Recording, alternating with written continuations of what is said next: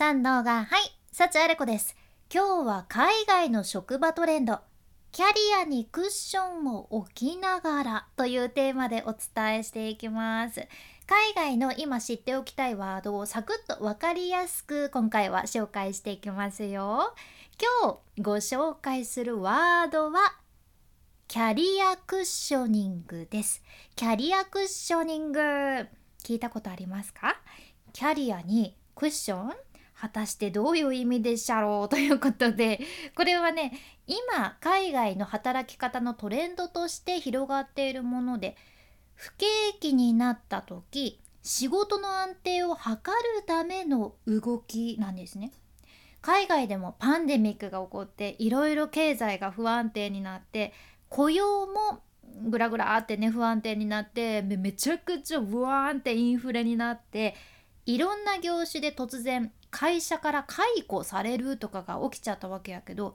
当然こういうのが起こるとみんな自分のこれからのことを考えてあ自分のキャリアも不確実なものなんだな不安定なものどうなるのか分かんないんだなというのを意識すると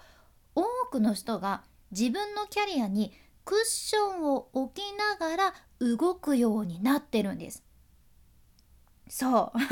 これね実は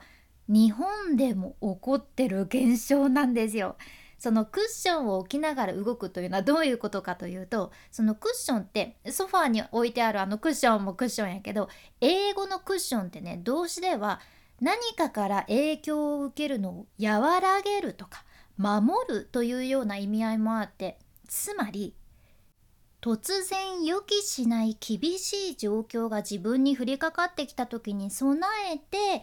今の仕事にとどまりながらも別の仕事の機会を伺うことこれをキャリアクッショニングって言うちゃうね。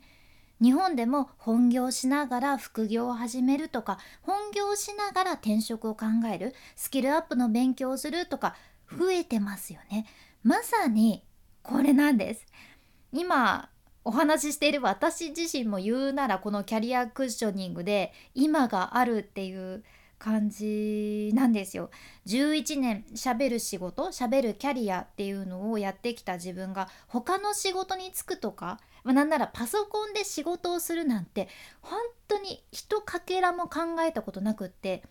その11年パソコンをバリバリいろんな場所で使って女性の起業家をされてる方の本とか私好きでねいろいろ読んではいたんやけどその時は自分も全然違うキャリアだからああこんな人がいるんだなとか私も来世はこんなことできるのかなってね夢見ていたのをすごく覚えていてでもね本当に自分とは全く違う人の世界の本を読んでいた感じ。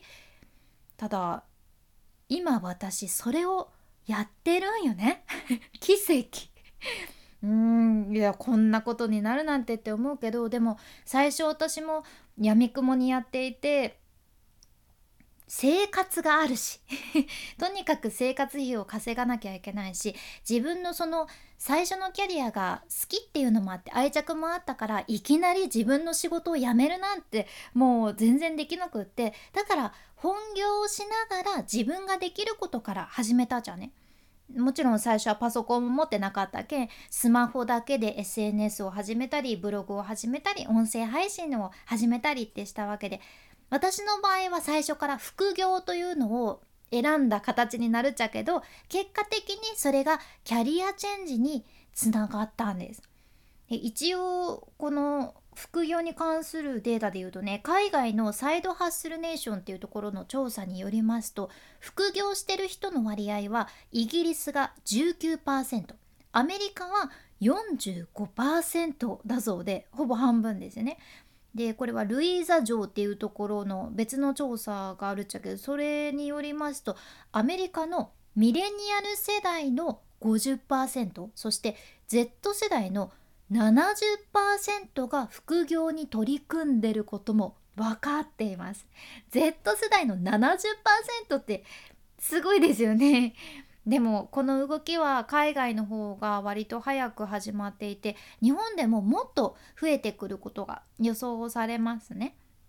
うん、だからこのキャリアクッショニングというのはすでにもう日本でも起こっていて果たしてここからどうなるのかっていうところやけど今自分がどんな仕事をしているとかはあんまり関係なく自分のこれからのことを考える上ですごく大事なトレンドなのかなと思います。今回の内容もちょっとでも何か参考になれば嬉しいです。今日みたいな海外の最新情報これからもシェアしていく件聞き逃さないように。フォローもしくは無料のサブスク登録のボタンそちらが応援のフォローボタンになってますので今のうちに忘れずにポチッと押しておいてください。ちょっとここからはちょびっと雑談やけど昨日ねずっと行きたかった名探偵コナンの映画をやっと見に行くことができました。パチパチパチ。もうね会場のど真ん中で夫と2人きりで鑑賞しちゃったんですよ。これすごくないですか？別に早朝とかレイトショーでもなかったんやけど。いややっぱり田舎ってめっちゃ快適だなーって感動しましたね。誰もいないからさもう夫がわからない部分とかいやこれは黒の組織がどうのこうのでねとか言って 副音声で解説できました。